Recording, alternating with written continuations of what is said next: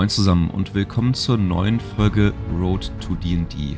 Wie in der letzten Folge schon angekündigt, soll es in dieser Folge um den Kämpfer gehen.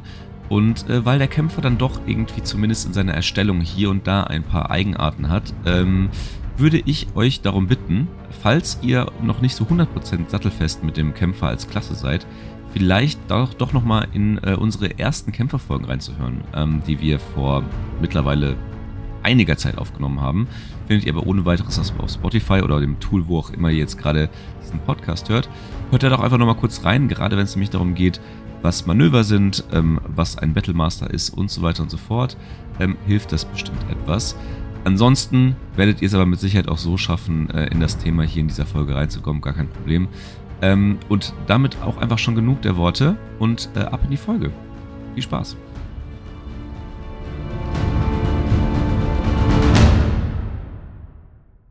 Moin zusammen und willkommen zurück bei Road to D&D. Diese Woche dreht sich alles um den Kämpfer und wer sein ganzes Leben schon kämpft, ist Lars. Das ist äh, aber auch, aber auch äh, mit ganz viel Manövern äh, und ich, ich versuche immer mein Bestes. Mit viel Herz, auf richtig. jeden Fall, ne? Immer, immer, immer sein Bestes geben, darauf kommt es doch an, Christian. Richtig, richtig. Bin ich, bin ja, ich aber tatsächlich, ich, äh, ich muss auch gestehen, ähm, es gibt keine Klasse, wo ich, ich, ich, ich, ich spiele selber keinen Kämpfer in keinem Abenteuer und äh, das hat unter anderem den Grund, weil ich Kämpfer ganz doll verwirrend finde. Ähm, Findest du? Also sowohl, sowohl beim Bauen des Charakters als auch beim Spielen des Charakters. Ja, ist, ich meine, das ist jetzt nicht der einzige Charakter, der halt irgendwie jetzt gerade im Sinne des, äh, des Battlemasters seine Superiority Die hat, was auch ungefähr der schlimmste Ausdruck äh, im Englischen ist, äh, um ihn als Deutscher auszusprechen. Ich mhm. kenne niemanden, der das einfach, dem das einfach von der Lippe geht, muss ich gestehen.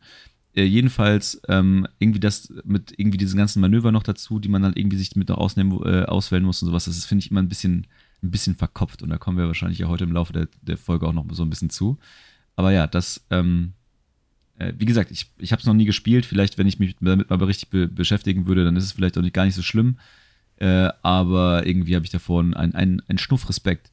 Ich wollte gerade sagen, meiner Meinung nach ist der Kämpfer schon eine der einfacheren Klassen für Anfänger. Aber. Ja, wenn man es halt straightforward baut, ne? Also wenn du halt irgendwie dein, dein Players Handbook hast und dann gehst du da irgendwie so Stück für Stück durch und alles cool. Aber mittlerweile reden wir über äh, Regelbuch 3, über ein Zillion Manöver, die dann so ein scheiß Battlemaster haben kann. Ähm, also jetzt nochmal den Battlemaster als Beispiel sozusagen und irgendwie 50.000 Fighting Styles und keine Ahnung was. Ähm, also im, im, im Players Handbook fand ich das auch noch äh, super easy und habe auch den diversen äh, Anfängern geraten, sich vielleicht erstmal den Kämpfer anzugucken, weil das gerade für Anfänger halt super easy sei. Würde ich dann so ja. in der, äh, über, also der hat exponentiell in Komplexität zugenommen, würde ich behaupten. ja, gut, da gebe ich dir recht. Das stimmt. Es ist nicht mehr so easy wie am Anfang, aber ähm, ja, ich meine, im Endeffekt kannst du es einfach halten oder machst es halt kompliziert. Das ist ein sehr schöner, du hast D&D mit diesem Satz sehr schön zusammengefasst, finde ich. D&D durchgespielt, quasi. Ja. Aber bevor wir zu D&D, äh, bevor wir reinsteigen, äh, kurze, kurze Anekdote. Ich möchte mal, äh, ich meine, das ist für diesen Podcast relativ unüblich und wir, ich säge natürlich unter unserem eigenen Ast. Aber ich muss mal äh, kurz eine kurze Anekdote erzählen. Kurz eine kurze Anekdote erzählen, auch sehr gut. Ähm, und zwar, ich habe vor kurzem mehrfach hintereinander, innerhalb kurzer Zeit, ähm, hier äh, Cthulhu gespielt. Das Pen and hm. Paper. Und mhm. das macht derbe viel Spaß auch. Ich bin ja, also wir hatten ja, wir hatten ja mal mit äh, den Jungs von ähm, hier äh, Rollen, mit äh, Rollen, mit den Besten. Äh, schöne Grüße. Äh, ja, in unserer Folge 50 auch mal so ein bisschen über andere Systeme und so gesprochen. Und Flo, äh, der, der Haus- und Hofspielleiter von den beiden Jungs, ähm, ist ja auch unfassbar, hat ein unfassbares Wissen über eine halbe Million Pen-and-Paper-Systeme, die er schon in seinem Leben gespielt hat und gespielleitet hat und so weiter und so fort. Wirklich immer wieder beeindruckend, sich mit dem darüber zu unterhalten. Und mit dem hatte ich mich auch, glaube ich, ein bisschen schon über Cthulhu unterhalten. Und mit ihm hatten wir uns ja auch über verschiedene Systeme unterhalten. Und ich meine, er hatte da auch sehr wohlwollend über Cthulhu gesprochen, wenn ich da, wenn ich das richtig im Blick habe. Aber gerade für so Leute, die halt irgendwie so Spaß an Rätsellösen haben und vielleicht auch so ein bisschen diese, Menge an Personen, die zu Pen and Paper gefunden haben über Rocket Beans und hier so, ähm, wie hieß es, Morton Manor und so Geschichten. Ähm, für die ist dieses System, also dieses Cthulhu-System bestimmt auch richtig geil. Weil einfach und zugänglich oder? Ja, das, also es ist zum einen nicht so komplex. Also vor allen Dingen, äh, das, was schon mal sehr viel Komplexität rausnimmt, ist, du hast nicht so viele unterschiedliche Würfel und so weiter und so fort. Prinzipiell ist das System nämlich so aufgebaut, dass du alles mit einem W100 würfelst. Also du hast dann halt immer bestimmte, bestimmte Fähigkeiten und da und du hast beispielsweise in dieser Fähigkeit eine 30 und wenn du dann mit dieser Fähigkeit irgendwas anstellen willst, dann würfelst du ein W100 und musst unter diese 30 kommen. Sprich, du kannst diese Fähigkeit nicht besonders gut, weil die Wahrscheinlichkeit halt hoch ist, dass du es verkackst. Ähm, und das ist alles. Also alle Fähigkeiten haben irgendeinen Wert von 0 bis 100 und du würfelst eigentlich immer nur ein W100. Ähm, so, so mal so sehr plakativ äh, oder ja, sehr plakativ dargestellt. Es klingt aber auch so ein bisschen nach so, wir machen unser Rollenspiel noch besser und größer und bigger. Wir rollen alles mit einem D100. Ja, also ich finde es auch ein bisschen wild hier und da. Und man muss auch gestehen, die äh, ganz viele Werte sind halt häufig auch irgendwelche Zehner oder zumindest mal Fünferzahlen. Ne? Also man hätte sich das auch ein bisschen vereinfachen können. Aber das ist, glaube ich, ein anderes Thema. Ähm, und was halt der Punkt ist, ist es halt ähm, maximal also es ist halt viel mehr so darauf ausgelegt, so auf ähm, irgendwelche verrückten Dinge passieren, man muss nachforschen. Du kämpfst super wenig und wenn du kämpfst, dann wird es auch sehr schnell sehr tödlich. Ähm, und äh, deswegen, also die, die, äh, die Charaktere, die du spielst, nennen sich auch nicht Helden oder, oder Charaktere oder sowas, sondern Investigatoren oder Ermittler. Ähm, und ähm, ja, es ist eigentlich so ein, so ein, so ein, wie so ein Detektivspiel. Und gerade wenn du halt, wie gesagt, so aus dieser, äh, aus diesem Moriton Manor äh, ähm, Rocket Beans Kosmos irgendwie äh, gehuckt wurdest und da irgendwie Bock auf Pen and Paper bekommen hast, ist das, glaube ich, ein ganz geiles System, um so diesen, wie gesagt, Roleplaying so ein bisschen mehr auszuspielen, Rätsel lösen und weniger halt irgendwie, okay, ich stelle mich auf dieses Feld, habe so und so viel Fuß Reichweite für die und die Fähigkeit ähm, und so weiter und so fort. So dieses technische, dieses technische Kämpfen, was, wozu man da bei D&D dann doch häufig neigt, gerade wenn man irgendwie am, am Spieltisch sitzt oder, oder irgendwie so digitale, auf, vor dem digitalen Spieltisch auch sitzt und das jetzt nicht mhm. nur im Theater of Mind macht. Hm. Also auch gerade, weil auch wir, wir in unserer Runde ja tatsächlich häufig das Thema haben, dass der ein oder andere Spieler halt diesen investigativen und Roleplaying-Charakter halt äh, ganz geil findet äh, wollte ich das auch mal äh, pitchen, dass man vielleicht das mal in einer Runde ausprobiert. Also äh, ja, ja. Ähm, vielleicht könnten wir auch einfach mal unsere Abenteuer fertig spielen, die wir sonst spielen. Aber ja, hey. das wäre auch geil. Das wäre jetzt auch ziemlich geil. Und vor allen Dingen eine Sache, die man, die, die einen als D&D-Nerd äh, halt wahnsinnig frustriert, wenn man so ein andere Pen and Paper mal kurz so reindippt. Es ist alles so günstig, ne? Das komplette, das Regel, das, das Hauptregelwerk, wirklich, das sind, ich glaube, das sind keine Ahnung wie viel hundert Seiten. Super geil illustriert auch, also sieht alles super nice aus. Ist auch wirklich im Vergleich zu Shadowrun oder sowas, was ich mir auch mal kurz schon mal irgendwie mir angeguckt hatte, auch gut gemacht, so das Buch, äh, äh, also gut geschrieben und äh, nicht so chaotisch, kostet halt 20 Euro. Ja, gut. Wobei ich sagen muss, ich habe mir vor kurzem das neue ähm, Starter-Set geholt und ähm, gut, das waren jetzt keine 100 Seiten, aber ähm, extrem günstig mit 16 Euro. Also da kann man wirklich nicht meckern, um irgendwie. Für D&D-Kontext. Für D&D-Kontext sehr günstig. Ja, ist richtig, ist richtig. Aber, aber, aber, hey, aber immerhin, die, selbst die normalen Bücher kosten ja jetzt nicht mehr 50 Euro, sondern 40 oder 35, ich weiß gerade nicht. Ach was. Ähm, deswegen, es geht so langsam in die richtige Richtung. Ah, das, ist, das, das hatte ich noch gar nicht so richtig auf dem Schirm. Aber apropos äh, das neue Starter-Kit, also wir haben da, glaube ich, noch gar nicht drüber geredet und wir wollten ja auch mal so ein bisschen D&D-News hier mit reinbringen. Es gibt ein neues Starter-Set, aber war, ist also ziemlich alles, was ich weiß. Ich habe mich noch nicht mit den Inhalten auseinandergesetzt. Erzähl mal, was, was ist dein Eindruck? Ich habe es natürlich noch nicht gespielt, ähm, aber ähm, grundsätzlich ist es sehr basic gehalten. Also du kriegst, ich, warte mal, ich hol's mal gerade und guck noch mal rein. Gib mir zwei Sekunden. Ja, ich unterhalte die Leute in der Zwischenzeit. Ja, so man ging, ging super schnell, lag nämlich hinter mir. Ähm, okay. Äh, das Ganze heißt Die Drachen der Sturmwrackinsel und äh, kommt mit eben genannten Abenteuer, einem Würfelset, ähm, fünf vorgefertigten Charakteren, ähm, die aber ohne Namen bleiben und äh, nicht wirklich eine Background-Story haben, aber einfach so, glaube ich, zum Einstieg gar nicht so schlecht sind. Plus noch mal so ein kleines Regelbuch, also wirklich, wo die Basics einfach nur einmal runtergerattert wurden. Ähm, wie gesagt, für 16 Euro. Das, das Abenteuer, so das, was ich bisher durchgelesen habe, ist insgesamt in vier Kapitel unterteilt. Du landest im Endeffekt auf einer, auf einer Insel und äh, jeder Abenteurer hat so ein bisschen andere Gründe, um dahin zu gehen, weil es so eine Art Kloster ist, was da ist. Aber da leben, Überraschung, auch ein paar Drachen. Ähm, ohne um jetzt irgendwie zu spoilern oder so. Sieht für mich ganz gut aus. Die einzige Kritik, die ich vielleicht bislang hätte, von dem, was ich habe es wie gesagt noch nicht gespielt, aber von dem, was ich mir jetzt durchgelesen habe, ist, glaube ich, für einen Anfänger-Spielleiter gar nicht so easy, um damit klarzukommen, wo man wie seine Spieler hinleiten soll und wann. Weil also Sandbox oder was? Sehr sandboxig, ja. Okay. Also es muss man mögen, beziehungsweise muss man reinwachsen, aber ähm, vielleicht vertue ich mich auch jetzt beim ersten Durchlesen. Vielleicht ist es im, im Spielfluss nochmal was ganz anderes. Aber ansonsten ähm, ganz coole Idee. Also, aber es hört sich ja wirklich so an, als ob es äh, auch so von der Auswahl der Bestandteile das erste Starter-Set so komplett substituiert. Also jetzt nicht substituiert im Sinne von einfach egalisiert, aber also man kann sich halt entscheiden, das eine oder das andere, weil das war ja bei diesem Essentials-Kit, das es zwischenzeitlich dann auch noch gab, mit hier, äh, wie hieß der nochmal das Ab äh, Ice Buyers Peak oder sowas. Ja. Hm. Ähm, da war das, glaube ich, wenn ich das richtig im Blick habe, so ein bisschen anders, da, äh, weil da war es ja so, dass du quasi auch, ich glaube, vorgefertigte Charaktere bekommen hast, auch irgendwie noch ein Set an Würfeln und sowas, aber das Abenteuer, was dabei lag, war eher so eine Aneinanderreihung von so Einzelstücken von Abenteuern und nicht so ein äh, wie es damals halt im, äh, oder wie es im, im, im ersten Starter-Set war, ähm, dieses äh, Lost Minds of Fendel wäre halt einfach ein ganz normales Straightforward-Abenteuer von mhm. 1, Level 1 bis Level 3. Ach genau, ist das jetzt auch, äh, ist das jetzt im neuen auch Level 1 bis Level 3? Bis Level 3 auf jeden Fall. Ich bin mir nicht sicher, ob es sogar vielleicht sogar noch höher geht. Ähm, ah. Aber bis Level 3 weiß ich auf jeden Fall. Also startest auf Level 1.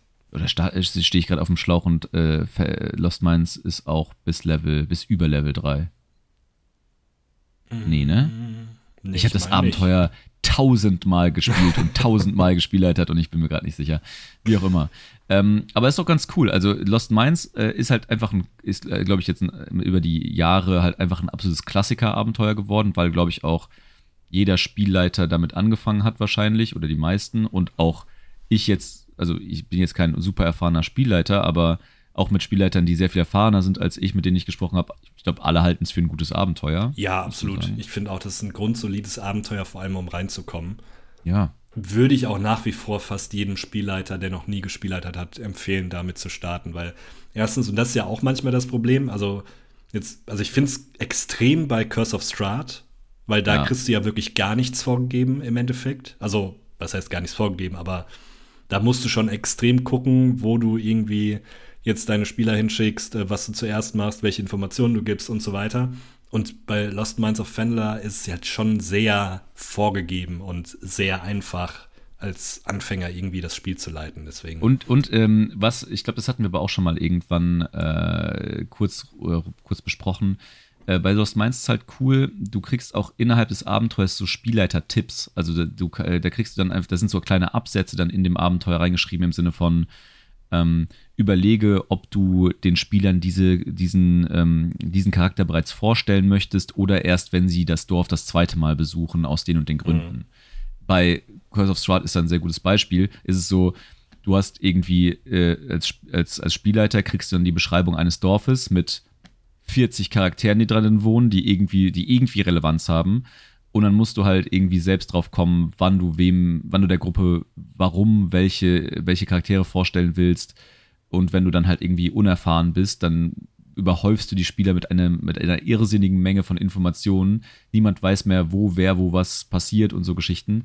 Ähm, und äh, dann, dann, ja, äh, hängen alle da und äh, sind vollkommen unmotiviert, weil man halt irgendwie nicht mehr unterscheiden kann, was jetzt äh, wichtig ist und was irgendwie ein witziger Sideplot werden könnte. Also mhm. ähm, das, das ist da, da ist Strahd wirklich ein, eine Krux. Ja. Kann ich aus eigener Erfahrung sagen, ist das erste größere Abenteuer, was ich geleitet habe. War, war knifflig. ja, das glaube ich. Ich habe es noch nie geleitet, aber ähm, ja, äh, bin, ich, bin ich bei dir. Irgendwann spielen wir ähm, mal weiter in dem Abenteuer, Christian. Irgendwann, irgendwann ist es soweit. Irgendwann ist es soweit, ja. Ansonsten, ähm, ich entschuldige mich übrigens für die kratzige Stimme. Ich, äh, die letzte Woche war hart für mich. Sowohl, sowohl körperlich, weil ich krank war, als auch emotional, weil Lars es ist passiert. Nach 25 Jahren, Ash Ketchum hat die Pokémon League gewonnen. Hast du es mitbekommen? Das habe ich, ich habe ich hab das, äh, also ich weiß gar nicht, wie ich darauf reagieren soll. Ich habe äh, ich habe äh, gestern Abend, glaube ich, irgendwie noch spät eine, äh, eine äh, irgendwie einen TikTok gesehen oder sowas, wo ich gedacht habe, das ist irgendein Fake. nein, nein, ist tatsächlich, ich, ich habe es witzigerweise auch über TikTok mitbekommen.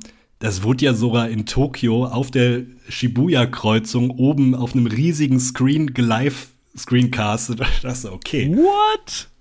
Anscheinend ist Ja, aber was ist denn thing. jetzt, also haben die jetzt einfach bis zum heutigen Tage die Serie immer weiter produziert oder was? Und ja, äh, ist, richtig, ist, sie jetzt ja. vorbei? Nee, er hat einfach nur endlich mal den WM-Titel geholt, glaube ich. Der Nach, eigentlich, ich meine, der braucht Ash ja auch Ketchum war jahrelang der letzte Jahre. Versager. Ja, er hat nie wirklich. was gewonnen.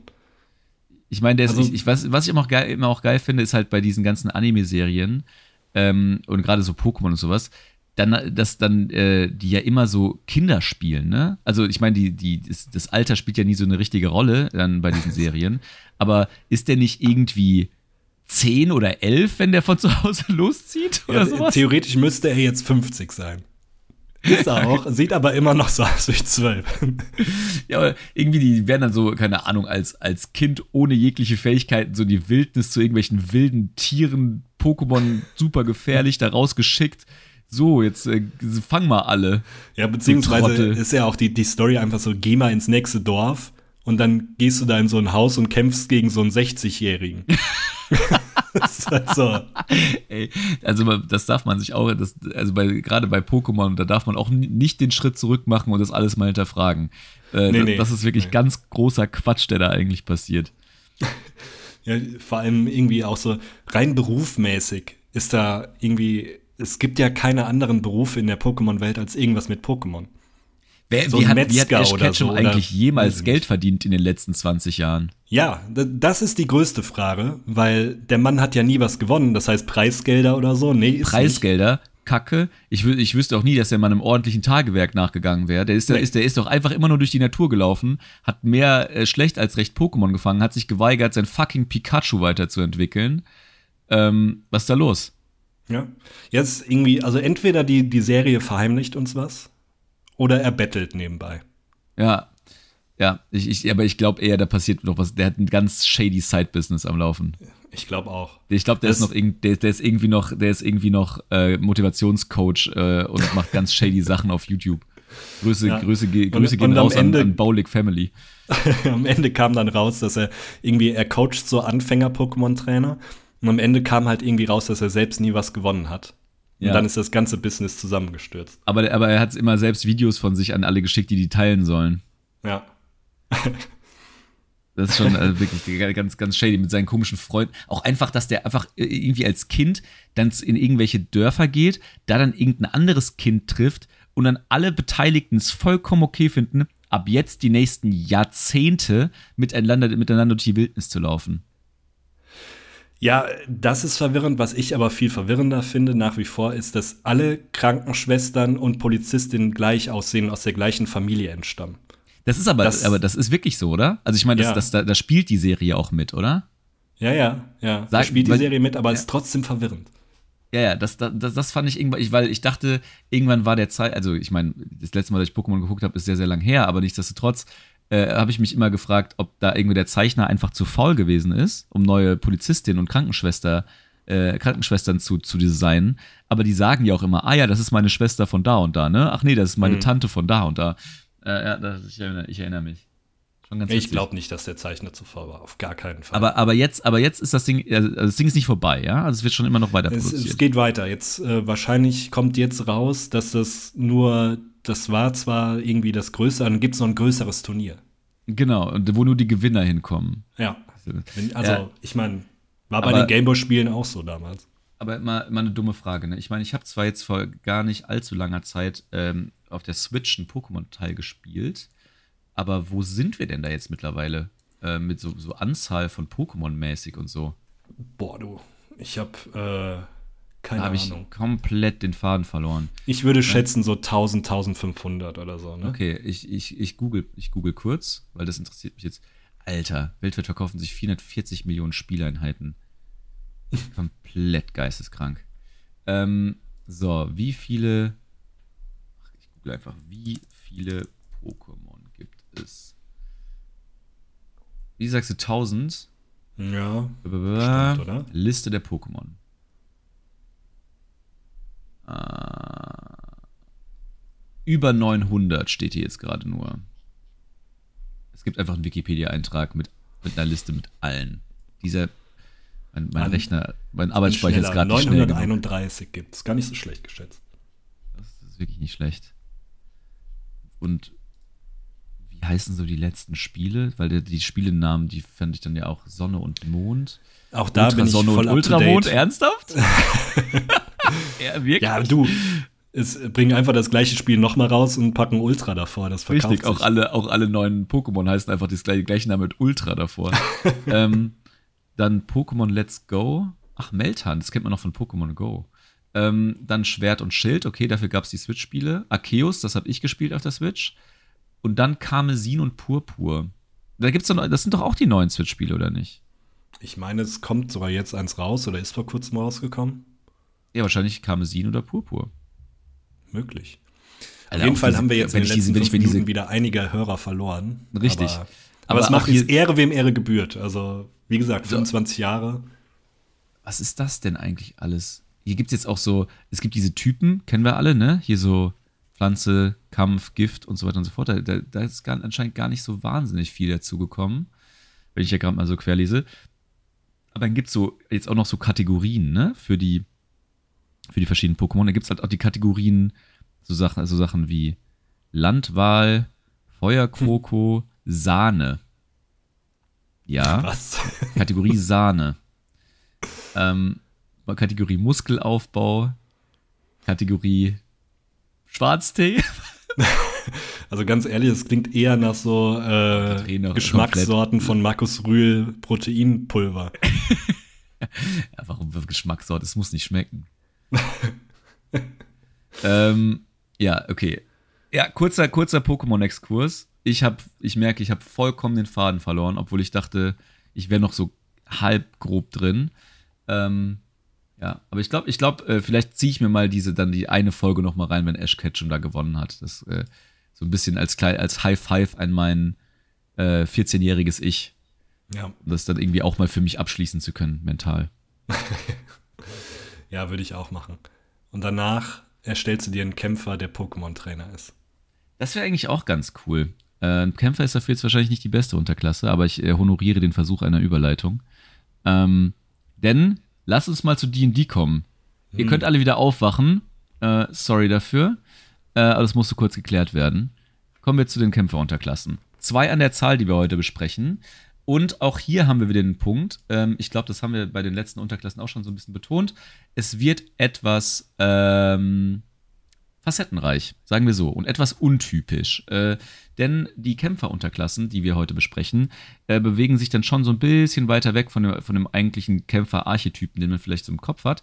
Ähm, und vor allen Dingen bringt er äh, oder bringen diese beiden ähm, oder bringt der, die, bringen die Kämpferunterklassen in, in Taschas direkt auch ein paar optionale Class-Features mit, die dann doch etwas umfangreicher sind, als ihr es aus den anderen Unterklassen bisher gewohnt seid. Und ich springe da direkt, direkt mal rein, weil im Prinzip geht es um zwei verschiedene Aspekte, die ihr als optionale Class-Features dazu bekommt. Die sind aber wiederum sehr wichtig und vor allen Dingen auch gar nicht nur für diese beiden Unterklassen hier relevant, denn diese optionalen Class-Features, das hatten wir auf jeden Fall, hoffe ich doch auch mal erklärt, die könnt ihr natürlich auch, gesetzt im Falle, dass euer Spielleiter damit zufrieden ist oder einverstanden ist, ähm, könnt ihr natürlich auch für alle eure, eure anderen Kämpfer verwenden, ähm, wenn ihr denn wollt.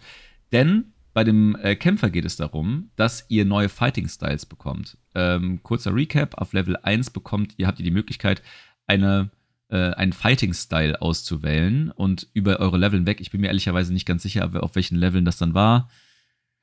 Habe auch keine Lust gerade nachzugucken, Der ehrlicherweise. Fighting Style auf Level ja, 1 erstmal. Ja, genau, aber auf welchen Leveln hast du es gerade im Kopf, auf welchen Leveln du dann weitere Fighting Styles auswählen kannst? Boah, das, ja, das ist eine gute Frage. Ich meine, ja, vier? Nee, vier kann nicht sein.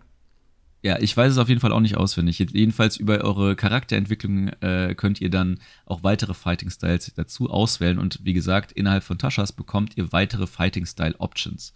Und äh, die gehe ich, oder die gehen wir gerade mal so ein bisschen querbeet durch, ähm, bevor wir dann zu den anderen äh, Aspekten kommen. Ähm, ich beschreibe die auch einfach in aller Gröbe mal. Es geht nämlich eigentlich nur darum, dass ihr versteht, ähm, was ihr dafür für, für zusätzliche Facetten dann zur Verfügung hättet. Die, äh, der erste Fighting-Style ist Blind Fighting und hier geht es darum, dass ihr in einer 10-Fuß-Umgebung tatsächlich sogar so gut sehen könnt, in Anführungszeichen, äh, dass ihr sogar ähm, äh, unsichtbare Kreaturen in eurer in einer 10 Fuß Umgebung sehen könnt. Ehrlicherweise sehe ich das überhaupt nicht als Fighting-Style, den man auf Level 1 nehmen sollte, weil das ist schon ein sehr spezieller Fighting-Style und vor allen Dingen, ihr werdet auf Level 1 sehr, sehr selten gegen Gegner kämpfen, die Unsichtbarkeit können. Aber gegebenenfalls etwas, was ihr dann auf den höheren Leveln auf jeden Fall dazu nehmen könnt.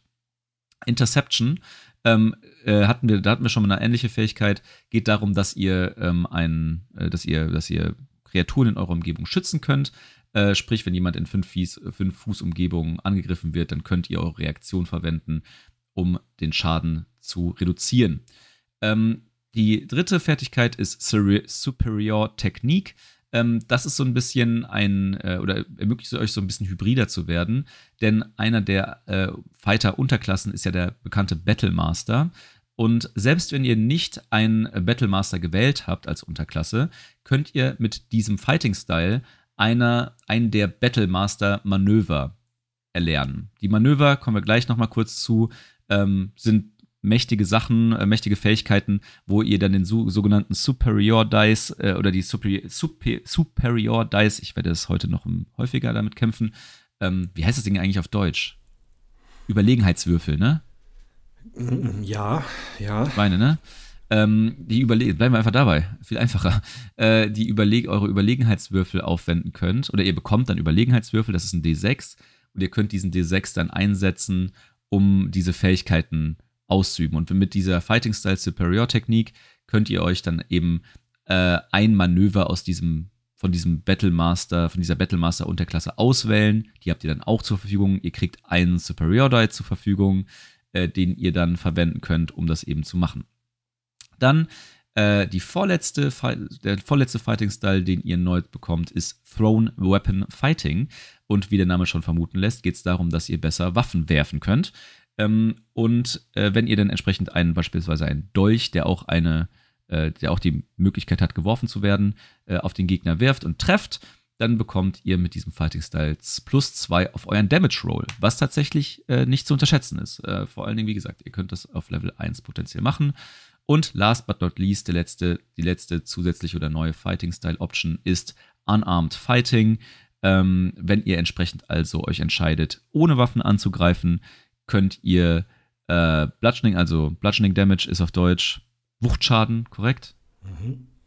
Ähm, äh, in Höhe von 1d6 plus, your, äh, plus äh, eurem Stärkemodifikator äh, ausrichten. Normalerweise ist das nämlich ein konstanter Wert. Und wenn ihr ähm, keine, also auch wirklich keine Waffe äh, in, oder auch kein Schild in der Hand habt, ähm, während ihr den Angriff ausführt, wird aus dem 1D6 ein 1D8, was natürlich auch ganz cool ist. Außerdem äh, bekommt ihr die Möglichkeit, dass wenn ihr tatsächlich eine Grappling-Action gemacht habt, also wenn ihr einen, einen Gegner äh, haltet, dann äh, könnt ihr am äh, Anfang eures äh, Zuges einfach 1D4 Schaden austeilen, ohne Aktion, was ganz cool ist. Weil, ich muss ganz ehrlich sagen, äh, Grappling, also äh, jemanden, äh, eine Kreatur zu packen, ist ansonsten eine überraschend nicht mächtige Fähigkeit in D&D. äh, ich frage mich nämlich auch jedes Mal, weil im Prinzip geht es wirklich nur darum, also laut, laut Regelwerk, dass eine Kreatur, die, äh, die, die gegrappelt ist, also die festgehalten wird, sich einfach nicht bewegen kann. Aber das war es auch eigentlich schon. Ähm, die hat keine, also ihr habt keinen besonderen Angriffsbonus gegen sie ähm, und so weiter und so fort. Also das, was irgendwie sich, keine Ahnung, fühlt sich irgendwie ein bisschen, bisschen, bisschen falsch an. Also ich hätte irgendwie zumindest immer gerne, dass man irgendwie ein Vorteil ist, wenn man dann irgendwie sie angreift oder sowas, aber ist alles nicht der Fall. Ähm, aber für dieses, wenn man diesen unarmed Fighting Style hat, dann äh, kann man einfach nochmal ein D4 extra Damage in dieses Wesen dann reinpumpen. Ihr bekommt übrigens zusätzlich noch, bevor wir das hier abschließen, was ich aber nicht komplett durchgehen würde, weil es ist eine typische Battlemaster-Fähigkeit, wie eben schon benannt, äh, verschiedene Manöveroptionen. Ähm, da sind so Sachen dabei wie Ambush, das heißt, äh, jedes Mal, wenn ihr einen Stealth-Check machen müsst, dann könntet ihr sagen, ihr nehmt einen Superiority-Die und äh, fügt den hinzu zu eurem, zu eurem Wurf oder Quicktoss, da könnt ihr sagen, okay, mit einer Bonusaktion zieht ihr zum Beispiel einen Dolch, also eine Waffe, die die Wurfeigenschaft auch noch hat und könnt diese zum Angriff benutzen und gleichzeitig ziehen. Und wenn ihr denn mit dieser Waffe dann auch noch trefft, dann könntet ihr sagen, okay, ich äh, nutze einen Superiority Die und der Schaden, den ich gewürft habe, beziehungsweise die Zahl, die ich gewürft habe, kommt nochmal zusätzlich als Schaden oben auf euren normalen Schaden drauf. Hier sind noch ein paar andere dabei, sind ein paar ganz coole Sachen dabei, die je nachdem, was ihr auch immer als Unterklasse spielt, Sinn machen. Ähm, grundsätzlich, wenn ich mir das Ganze hier so durchlese, würde ich jetzt sagen, da ist nichts dabei, was ein Spielleiter jetzt irgendwie verbieten sollte oder so, weil das ist alles relativ simpel gehalten und hat jetzt nicht irgendwie die, die Option, beziehungsweise es gibt keine Manöveroption, die mächtiger ist als die, die schon im Players Handbook dabei sind. Deswegen ähm, an die Spielleiter, nutzt das ruhig hier, das gibt euren Spielern ruhig noch mal so ein bisschen äh, die Fähigkeit, den Charakter ein bisschen flexibler zu machen.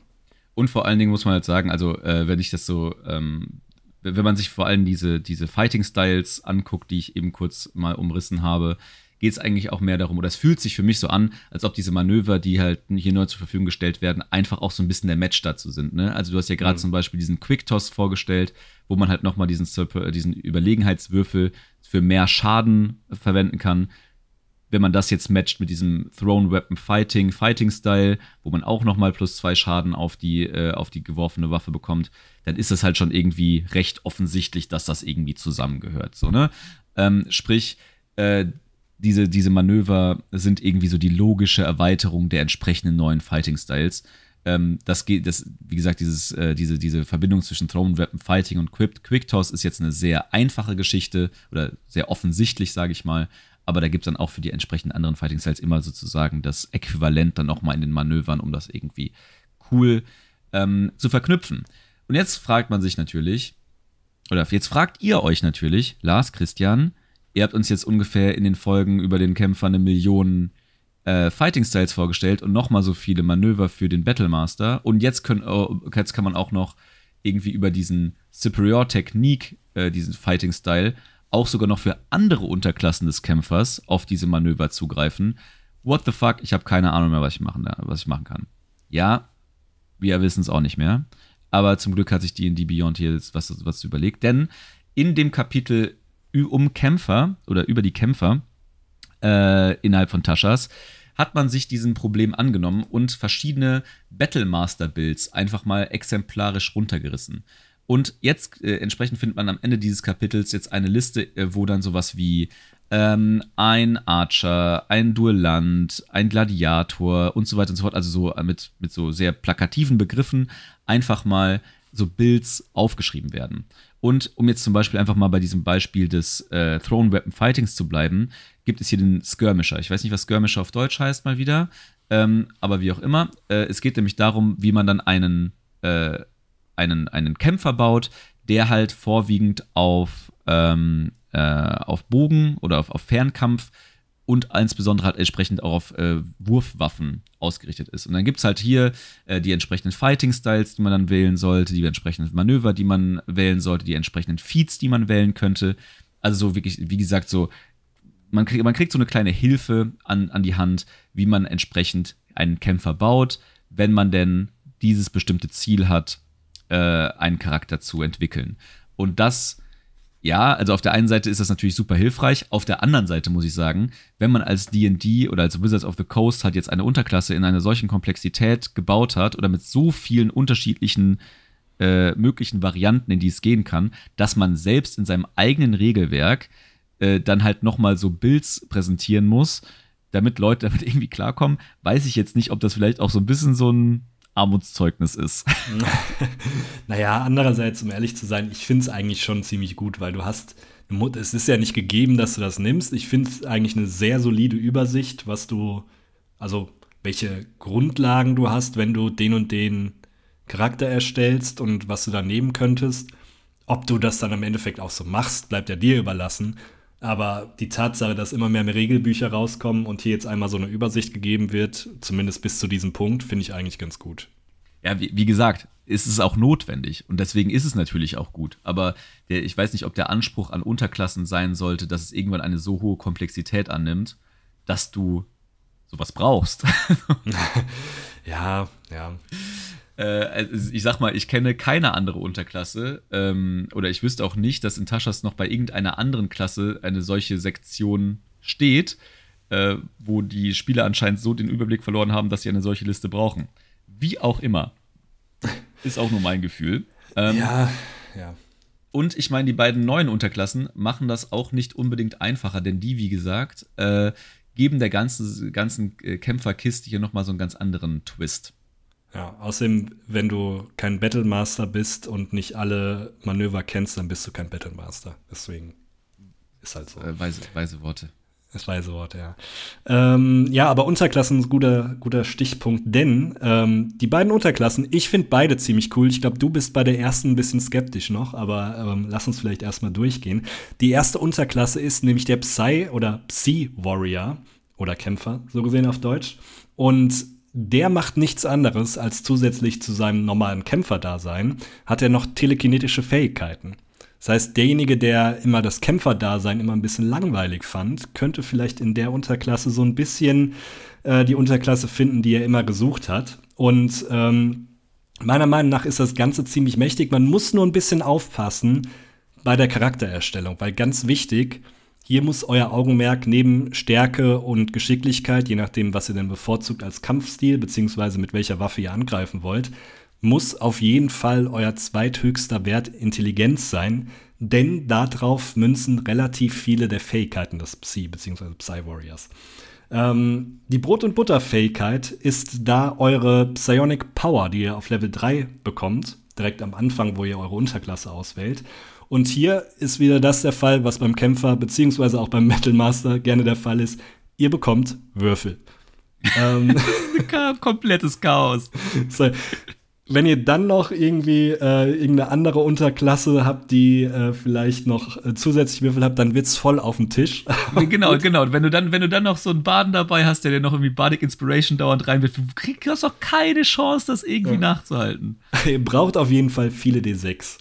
Ähm, dieser Würfel nennt sich nicht Superiority Die, sondern ihr bekommt Psionic Energy Dice.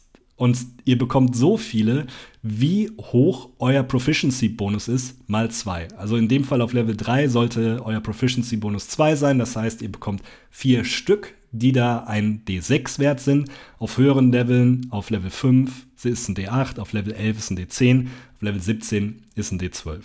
Und diese Psionic Energy Die könnt ihr dann im Endeffekt einsetzen für verschiedene Fähigkeiten. Ganz wichtig, ihr bekommt die alle nach einer langen Rast wieder und es gibt eine Sonderregel, wenn ihr ähm, quasi noch mal zusätzlich einen braucht, die ich sehr weird finde, diese Sonderregel, muss ich sagen. Ihr könnt eine Bonusaktion nutzen und einen verbrauchten Würfel zurückbekommen. Das könnt ihr dann immer nur einmal pro kurze Rast machen. Aber da frage ich mich, warum hat man denn nicht einfach einen Würfel dann mehr gegeben? Also das ist so eine Sonderregel, wo ich mich frage, so, why? Macht überhaupt keinen Sinn.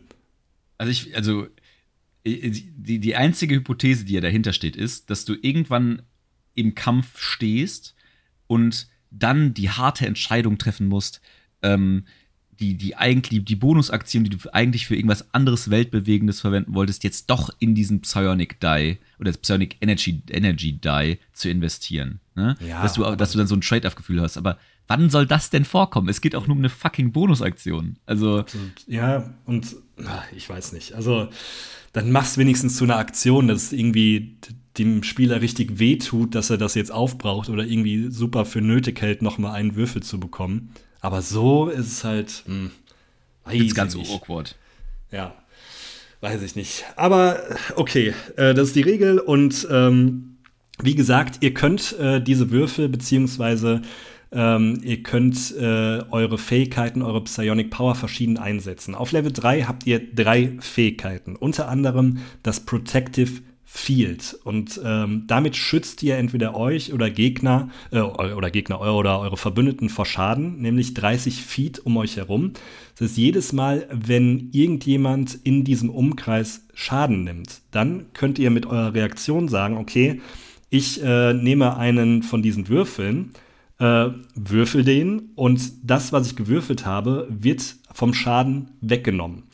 Dazu kommt noch nicht nur dieser Würfel, sondern, da sind wir wieder bei Intelligenz, euer Intelligence Modifier kommt auch noch oben drauf. Das heißt, wenn ihr da irgendwie plus 2 habt oder so und ihr würfelt eine 3, dann werden 5 Punkte vom eigentlichen Schaden abgezogen. Finde ich gerade auf Level 3 schon mal ganz gut, vor allem weil du relativ flexibel darauf reagieren kannst. Wenn ihr aber lieber Schaden austeilen wollt, dann würdet ihr lieber Psionic Strike einsetzen. Und da könnt ihr im Endeffekt eine eurer Waffen mit dieser ähm, Psionic Force bzw. eurer Power ein bisschen äh, befeuern. Und äh, da ist es so, jedes Mal, äh, wenn ihr quasi ein Ziel trefft innerhalb von 30 Fuß um euch rum, ob ihr äh, jetzt, weiß ich nicht, äh, im Nahkampf steht oder im Fernkampf, ist, glaube ich, erstmal egal. Aber ähm, wenn ihr, wie gesagt, trefft und dann Schaden macht, dann könnt ihr sagen, okay, ich, wir brauchen wieder einen Würfel auf und das, was ihr gewürft habt, plus euer Intelligenzmodifikator, kommt auf den Schaden drauf. Die dritte Fähigkeit ist ein bisschen unterschiedlich ähm, weil ihr grundsätzlich erstmal nicht einen Würfel aufbrauchen müsst, um diese einzusetzen. Das heißt, ihr könnt sagen, okay, ich möchte entweder eine Kreatur, ganz wichtig, die Kreatur muss gewillt sein, dass ihr sie bewegt, oder einen Gegenstand mit meiner äh, Gedankenkraft bewegen. Ganz wichtig, das Objekt oder die Kreatur muss die Größe large oder kleiner haben. Und ähm, wenn ihr das macht, könnt ihr diese Kreatur oder den Gegenstand innerhalb von 30 Fuß von uns, von euch äh, bewegen. Ihr könnt das Ganze dann aber auch 30 Fuß weiter bewegen. Ganz wichtig, muss natürlich irgendein Space bzw. Bereich sein, der noch nicht besetzt ist. Oder alternativ könnt ihr sagen, hm, ich würde lieber ein Tiny Object nehmen und das direkt zu mir holen, also in eure Hand oder von eurer Hand weg.